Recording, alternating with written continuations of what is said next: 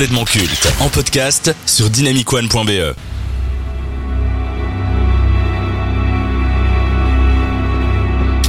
Rares sont les cinéastes qui peuvent se vanter d'être à l'origine d'un film culte. Sauf que lui, il n'en a pas qu'un. Alien, Gladiator, Blade Runner, American Gangster, Seul sur Mars, Thelma et Louise, à lui seul il représente un pan complet de la pop culture. Alors malgré une décennie 2010 en demi-teinte, le réalisateur a toujours gardé une bonne réputation dans le milieu. Considéré comme un véritable misanthrope, il est l'un des premiers réalisateur à avoir donné des rôles charismatiques et intéressants à des femmes dans ses films et surtout des premiers rôles. Grâce à son style visuel et ses atmosphères très travaillées, il est devenu un cinéaste influent qui a su marquer de nombreuses générations. Alors qu'on l'aime ou pas, on se souviendra de son nom. Alors Ridley Scott, génie ou escroc? Alors je commence par Benjamin.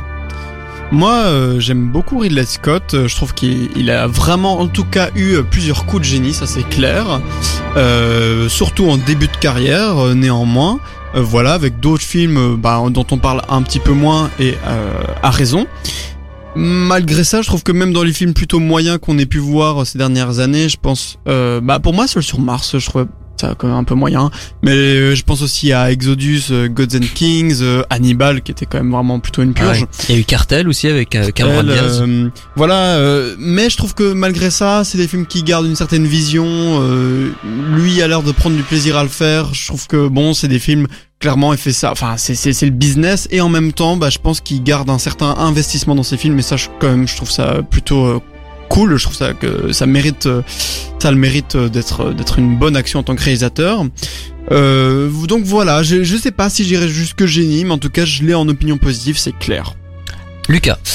Ben écoutez, euh, pour moi, à partir du moment où deux de vos films posent les bases de la SF euh, qui deviendra les, qui vont mettre les codes de la SF moderne euh, et qui créeront des visuels et des ambiances vraiment reconnaissables entre mille, ben on est un génie. Je suis désolé, Blade Runner a vraiment défini le paysage science-fictionnel des années 80. Je pense que tous les plus de 40 ans d'aujourd'hui pense à Blade Runner quand on leur dit SF et Alien quoi. Donc ça c'est vraiment les, les grands les les deux plus grands films de Ridley Scott qui sont quand même qui font partie du paysage cinématographique euh, de manière enfin voilà, on peut ne pas on peut pas ne pas y penser. Par contre, si c'est un génie pour moi, euh, c'est un génie qui sait pas quand s'arrêter quand même euh, parce que Alien Alien était bien est-ce qu'il fallait faire six films? Alors là, on, peut en débattre euh, parce que euh, derrière les, autres films aliens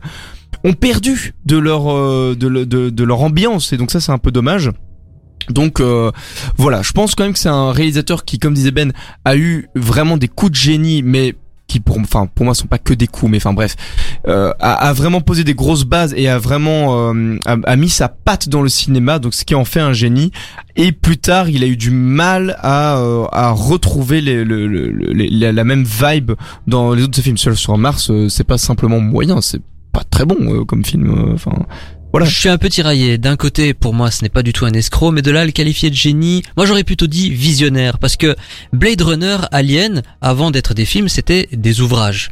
Donc c'est plutôt les auteurs qui sont des génies pour avoir imaginé ce monde, et oui, il a eu l'habilité, il a eu l'ingéniosité de mettre en scène ces univers très très bien fournis, très détaillés. Ça en revanche, on pourra pas lui retirer que c'est un excellent metteur en scène, Ridley Scott. D'ailleurs, je tiens à le à le souligner, cette année, on a deux films de Ridley Scott qui sortent au cinéma, The Last Duel et euh, prochainement House of Gucci avec Lady Gaga. C'est-à-dire qu'il n'arrive pas à s'arrêter, certes, mais je trouve que l'air de rien, même à 83 ans, il propose des films plutôt intéressant. Ah, il y a toujours quelque chose à dégager. J'ai vu le dernier duel, je trouve que ça, ça offre un, propos mais très très pertinent sur le patriarcat euh, au Moyen Âge et qu'il arrive à, en faire un parallèle avec ce que nous vivons aujourd'hui. Donc oui, c'est là ce côté misotrope que les critiques euh, soulignent lorsqu'ils parlent de Ridley Scott. Donc l'air de rien, moi je pense que c'est il est visionnaire. Génie, ça se discute, mais euh, pourquoi pas le mettre dans cette case après tout? Il le mérite amplement. Bah, je trouve qu'il, oui, donc c'est ça, bah, que vraiment dans, dans ses premiers films, en tout cas, il y avait quelque chose de visionnaire et que même aujourd'hui, il a l'air de prendre du plaisir.